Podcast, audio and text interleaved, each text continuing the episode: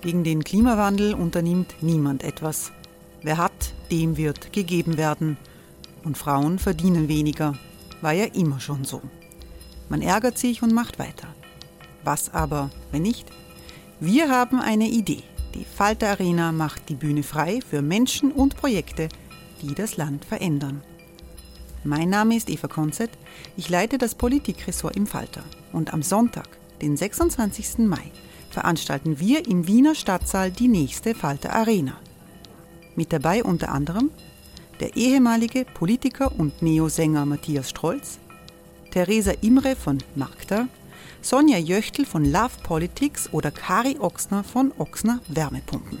Machen statt jammern. Wir schauen uns an, wie das funktionieren kann. Kommen auch Sie vorbei. Alle Informationen und Tickets finden Sie unter falter.at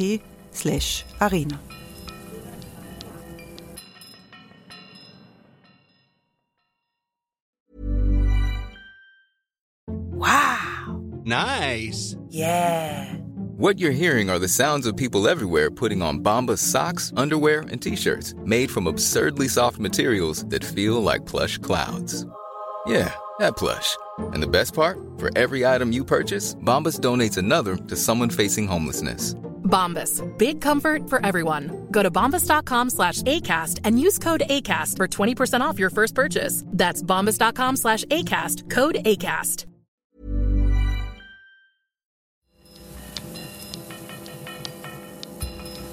Falter Radio, der Podcast mit Raimund Löw. Willkommen zum Falter Radio für Samstag, den 26. Mai 2018. Im Irak hat es diesen Monat Wahlen gegeben. Es haben zwei ziemlich antiamerikanische Parteien gewonnen. Sie müssen jetzt eine Regierung in dem vor 15 Jahren von den USA eroberten Land bilden. Der IS, der große Teile des Iraks jahrelang terrorisiert hat, ist weitgehend besiegt. Der Wiener Omar al-Rawi ist als sozialdemokratischer Gemeinderat eine wichtige Persönlichkeit in der Kommunalpolitik. Was viele nicht wissen, Bagdad ist der Geburtsort Omar al-Rawis. In diesem Monat hat er das erste Mal seit vielen Jahrzehnten den Irak besucht. Über seine ungewöhnliche Reise habe ich mit Omar al-Rawi gesprochen. Omar al-Rawi, Sie waren in Bagdad das erste Mal seit Ach, wie vielen Jahren? Seit 38 Jahren. Einem Menschenleben. Wie war das für Sie, zurückzukommen in die Stadt Ihrer Geburt, in Ihre Geburtsstadt, Ihre Heimatstadt ist Wien, Ihre Geburtsstadt Bagdad?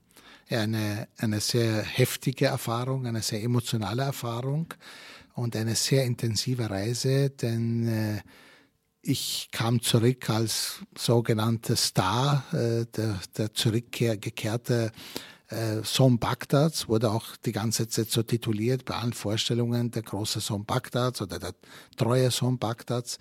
Sie sind Und, bekannt in Bagdad. Ja, anscheinend. Äh, nicht zuletzt auch durch die letzte Rede im Wiener Gemeinderat, als ich äh, Bagdad verteidigt habe, weil Gemeinderat eigener sie diffamiert hat.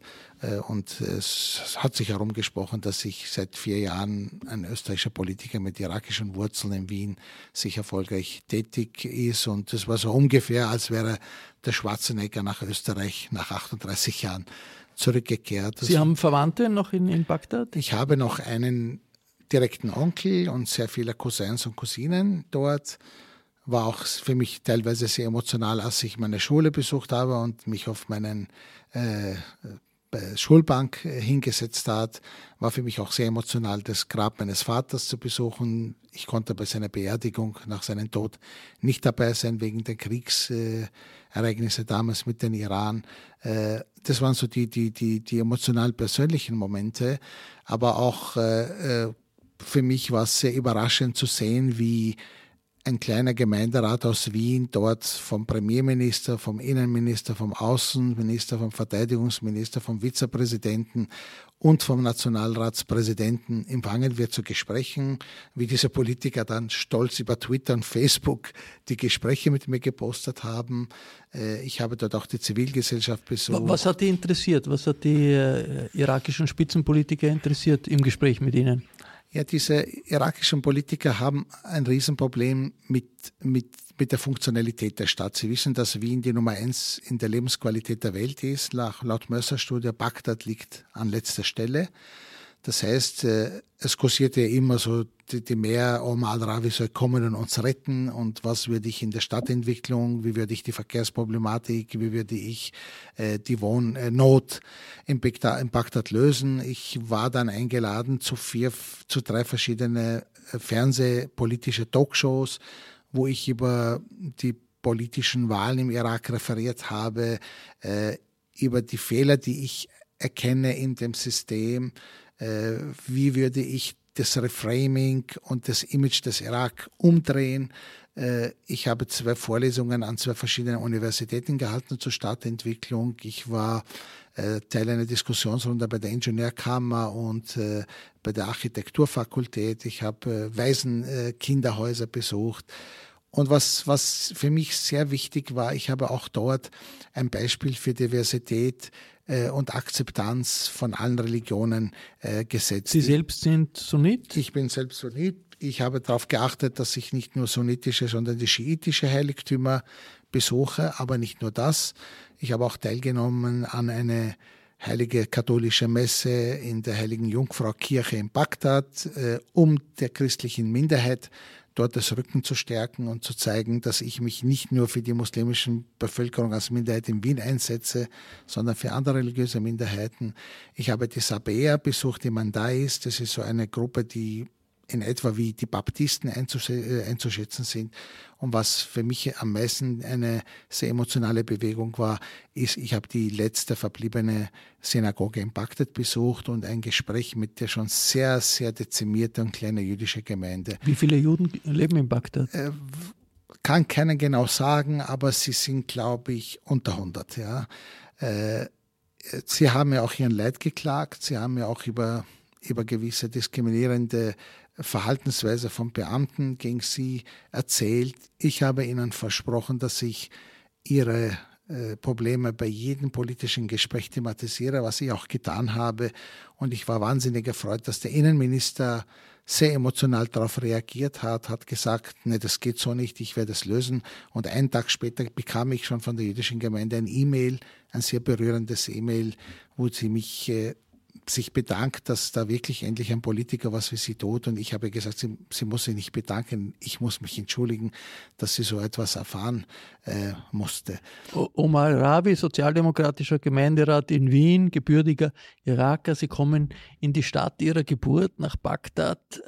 Beschreiben Sie, die, die, ist das noch irgendwie, hat das noch etwas damit zu tun, mit Ihren Erinnerungen an diese Stadt, äh, wenn Sie auf der Straße sind? Wie, wie, wie ist die Atmosphäre in den Straßen? Ist das ganz anders, als Sie das in Erinnerung haben? Ja, natürlich ist sie ganz anders. Meine Stadt, die ich verlassen habe, eine sichere Stadt, eine, eine durchmischte Stadt, äh, wo man in meiner Klasse, ich habe es einmal erwähnt, waren wir eine Klick von einen Christen, einen Kurden, einen einen Sabäer, einen Schiiten und ich war ein Sunnit. Also die, die Zugehörigkeit zu einer Religion oder zu einer Nationalität hat keine Rolle gespielt. Aber das war die Zeit Saddam Husseins. Ja, das war die Zeit Saddam Husseins, auch die Zeit vor Saddam Husseins. Äh, sie war natürlich auch eine Stadt, äh, die unter eine, eine sehr strenge geheimpolizeiliche Präsenz äh, äh, regiert hat. Die Stadt, die ich jetzt erlebt habe, ist, habe ich teilweise nicht mehr erkannt. Sie ist ein bisschen freier geworden. Die Zeitungen, die Menschen sagen ihre Meinung. Also diese, diese Sorge des Saddams, äh, verfolgt zu werden wegen seiner Meinung, ist nicht mehr gegeben. Aber ich habe eine Stadt gefunden, wo einfach nicht das Monopol der Gewalt nur unter der Herrschaft der Stadt gibt. Es gibt leider Milizen, die auch bewaffnet sind. Es gibt verschiedene Kräfte. Äh, also es gibt eine Vielfalt, es gibt Wahlen, es gibt wirklich politische Parteien. Man kann sich seine Meinung äh, frei sagen. Aber ich habe den Eindruck gehabt, dass die der Staat und die, die, die, die Kräfte des Staates nicht die oberste Macht haben. Haben die, haben die Menschen Angst vor Terrorismus, vor Anschlägen? Gibt es ja immer wieder. Im Moment, Im Moment weniger, weil anscheinend die IS geschlagen worden ist, aber es gibt eine sehr, sehr starke Sicherheit. Der islamische Staat, die, ja, die der islamische Staat ist, ist gilt als geschlagen, äh, militärisch zumindest, gedanklich wird er schon hier und da noch leider vorhanden sein. Äh, aber die Stadt hat eine, eine immense Sicherheitspräsenz. Es gibt Checkpoints an jeder Ecke. Man fährt kaum mit dem Auto, ohne dass man siebenmal aufgehalten wird und gefragt wird, wo, geht's hin, wer seid ihr? Also nach dem Motto Show Force, zeige zeige Präsenz, ist die Stadt teilweise äh, sehr stark von Sicherheit vor. Man kommt in kein Hotel hinein, ohne dass man dreimal durchleuchtet wird äh, und äh, ein Hund, der auf, auf, auf Sprengstoff spezialisiert ist, das ganze Auto beschnuppert. Aber die Leute nehmen das hin, um sozusagen Sicherheit. Wie bewegt man sich als Wiener Gemeinderat in Bagdad? Hat man da Personenschutz oder wird man vom Militär begleitet? Wie, wie ist das? Ich hatte Personenschutz, weil ich in offizielle Mission war und weil was heißt Personenschutz? Eine Person, zwei Personen? Ja, ich bin in, in einem schusssicheren Auto gesessen und es waren drei, vier Leute, die im zweiten Auto mit mir gegangen sind. Aber als ich zum Beispiel den Süden besucht habe und Najaf von Kabbalah, also die schiitische Heiligtümer, besucht habe, dort ist die Sicherheitslage viel besser. Dort bin ich mit ein ganz normales Auto gefahren und ohne Personenschutz. Also in Bagdad habe ich diesen Personenschutz gehabt. Ich habe nicht den Eindruck gehabt, dass ich ihn brauche, aber ich konnte mich auch nicht wären ihm zu akzeptieren. Sie, Sie sagen, das ist, die Presse ist irgendwie relativ frei. Spürt man das auch in den Parks, in der, auf der Straße, eine, eine, eine angstfreier Ausdruck der Vielfalt ja. des Landes? Die Presse ist frei, aber sie ist, sie ist nicht, sie ist nicht professionell. Also die Presse ist frei, aber ist immer einseitig berichterstattend. Also ich habe kaum ein Medium gesehen, den man als ein fairer äh, Medium bezeichnen würde. Aber mir hat sehr fasziniert, jeden Freitag im Zentrum der Stadt Bagdad gibt es äh, so eine große Parkanlage, Anlage, eine historische, und dort versammeln sich am Freitag alle möglichen Leute. Also man geht hinein und in dieser Parkanlage ist auf der einen Seite äh, Leute, die zu den schiitischen Milizen gehören und, und machen dort irgendwelche religiöse Parolen. Und gleich daneben stehen Kommunisten und rufen den Karl Marx und die Weltrevolution aus. Auf der anderen Seite sind Säkularisten, dann gibt es irgendwelche, die zum politischen Islam gehören, dann gibt es Leute, die Gedichte und die anderen machen Musik und die dritten tanzen. Und und die vierten äh, rauchen irgendwie und alle auf einen Fleck. Keiner tut den anderen angreifen oder keiner geht den anderen an und ohne dass es dort Sicherheitsvorkehrungen gibt, ohne dass dort Polizeipräsenz. Also diese Vielfalt hat mich sehr fasziniert, äh, äh, dass die so stattgefunden hat und kein Mensch hat die hat die irgendwie gestört oder keiner von, ein, von den einen hat die anderen angegriffen. Obwohl also, es im Land ja große Gegensätze gibt zwischen Schiiten, Sunniten, Kurden, den, den großen Gruppen. Spürt man die in der Stadt? Ja, in der Stadt Bagdad schon weniger. Äh, man sieht, dass, dass die Leute in Wirklichkeit schon die Nase voll haben vor diese, vor diese Sektierertum. Äh, viele sagen auch, dass das wird ja von der politischen Parteien und von ausländischen Kräften geschürt, um den Irak zu destabilisieren und man besinnt sich irgendwie so der alten Geschichte. Früher haben wir Sunniten und Schiiten untereinander geheiratet, auch Christen mit Muslimen waren verheiratet. Also diese, diese Trennung hat es ja in der historischen äh, Struktur der Stadt nicht gegeben und wir haben ja auch dort wirklich nachgedacht, ob man nicht ein einen Imagewandel für diese Stadt herbeiführen mit dieser Vielfalt, die ich gesehen habe. Also allein diese Zehn-Tage-Programm, wenn wir her, wir haben nachgedacht, ob wir nicht einmal so eine, eine Gruppe von Meinungsmacher, Journalisten zu einer Reise nach Bagdad einladen und all diese Stationen äh, miteinander erleben und zu sehen, um die Stadt Bagdad als die Stadt des Dialogs, des Vielfalts wieder zu präsentieren und nicht als eine Stadt der, des Terror und äh, der Bomben es hat Wahlen gegeben jetzt im Irak. Äh, die erste Partei, die Wahlsieger, ist eine schiitische Partei, die vor zehn Jahren ganz äh, militant gegen die Amerikaner Richtig, protestiert ja. haben. Der Chef Muqtada al-Sadr, haben Sie den auch getroffen? Den habe ich nicht getroffen, aber ich habe einen anderen Ayatollah äh, Hussein al-Sadr getroffen. Den Muqtada habe ich nicht getroffen. Äh, aber diese, diese Gruppe gilt als die populistische islamistische, das ist eine Grassroots-Bewegung, also der gilt als der Mann, der die Straße bewegen kann. Wenn und die Kommunisten sind, machen da mit, sind da dabei. Ja, genau. Interessante war, Mischung. Und dieser Waldbündnis war dieser Sadr mit den Kommunisten zusammen und sie haben den ersten Platz äh, im Irak erreicht. Das heißt, die, die, die Parlamentssitze werden sie wahrscheinlich teilen miteinander. Äh, das heißt, die kommunistische Partei hat es geschafft, in den, Öster in den irakischen Parlament einzuziehen, dank ihrer ihre, ihre Bündnis mit diesem Muqtada Assad, der immer wie, wie stark wird die Kommunistische Partei sein? Eine vereinzelte Abgeordnete oder nein, doch eine relevante glaub, Kraft? Ich, ich, also wenn die, die ich glaube, die Stimmen stehen ja nicht, aber ich glaube, er hat so irgendwie an die 53 Sitze erreicht und äh, wenn die es stimmt, nein, nein, die, das Bündnis, das Bündnis. und 27 Mandate äh, gehören den, den, den Sadr-Bewegung. Also wenn wir jetzt eine Milchmädchenrechnung machen, würden dann die, die Kommunisten so mehr als die, an die 20 Sitze haben. Ich weiß aber allerdings nicht, ob, ob der Bündnis nur kommunistisch er war oder ob dann vielleicht auch andere Persönlichkeiten sich auch in diesem Bündnis... Wird, wird diese Allianz die Regierung übernehmen können? Naja, alleine nicht, alleine nicht. Das ist ja das, ist ja das Dilemma. Der Al-Abadi gilt ja als derjenige, der, der jetzige Ministerpräsident. Der jetzige Ministerpräsident hat ja zwei Möglichkeiten. Entweder geht er die, die Koalition mit den, mit den Sadr und mit den Kommunisten ein, äh, gilt als eine sehr schwere äh, Sache, weil ja der Al-Sadr immer ein sehr unberechenbarer Faktor ist. Er hat sich gewandelt von Saulus zum Paulus. Sie haben es ja vorhin erwähnt, er hat ja die ersten äh, schlimmen Massaker waren seine Anhänger und inzwischen hat aber die Miliz aufgelöst und nennt sie jetzt nur mehr Friedenskorps und tritt für die Versöhnung ein. Äh, und wenn er aber die Koalition mit den anderen eingeht, die ja eher den iranischen Lager zugehören, würde er wahrscheinlich seine Glaubwürdigkeit weltweit, aber auch unter den irakischen Sunniten verlieren. Eine sehr interessante Sache ist, dass in Mosul, äh, eine Hochburg der Sunniten, wo dort kein einziger Schiit wohnt, im der, Norden, des, des Irak? Norden des Irak, die, da ist der Abate als Nummer eins gewählt worden, also ein schiitischer Politiker. Auch hier eine sehr interessante Entwicklung zu sehen, dass, dass, dass man davon abgegangen ist, nur mehr nach Ethnien und religiöse Zugehörigkeit zu wählen. Omar Rabi, wann fahren Sie das nächste Mal nach Bagdad? Äh, also ich habe vor, dass es nicht mehr 38 Jahre dauert. Man hat mich gefragt, dass im November eine, ein, ein, ein Festival äh, der Tag Bagdads gibt. Falls ich eine Einladung bekomme und es zeitlich ausgeht, würde ich es vielleicht tun.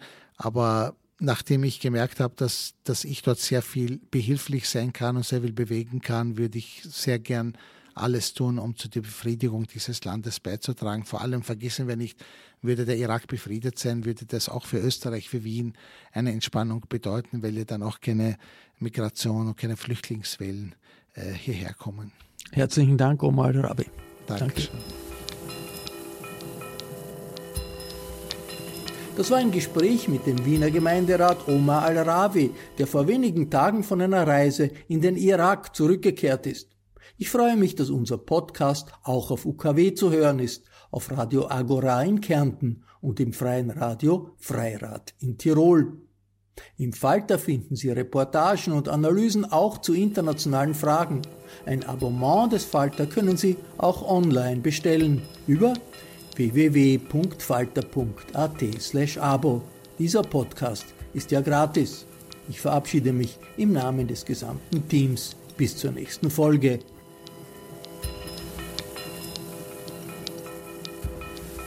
Sie hörten das Falterradio, den Podcast mit Raimund Löw.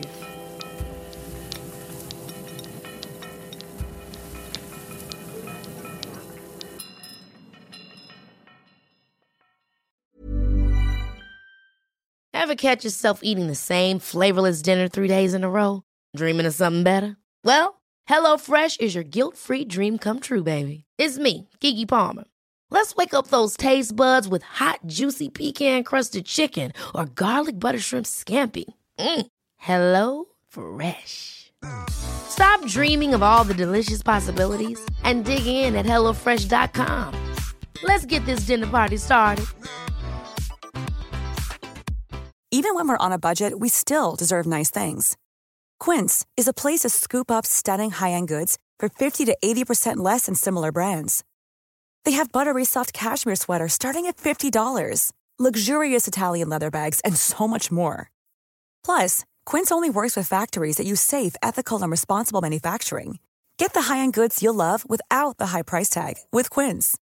Go to quince.com/style for free shipping and 365-day returns.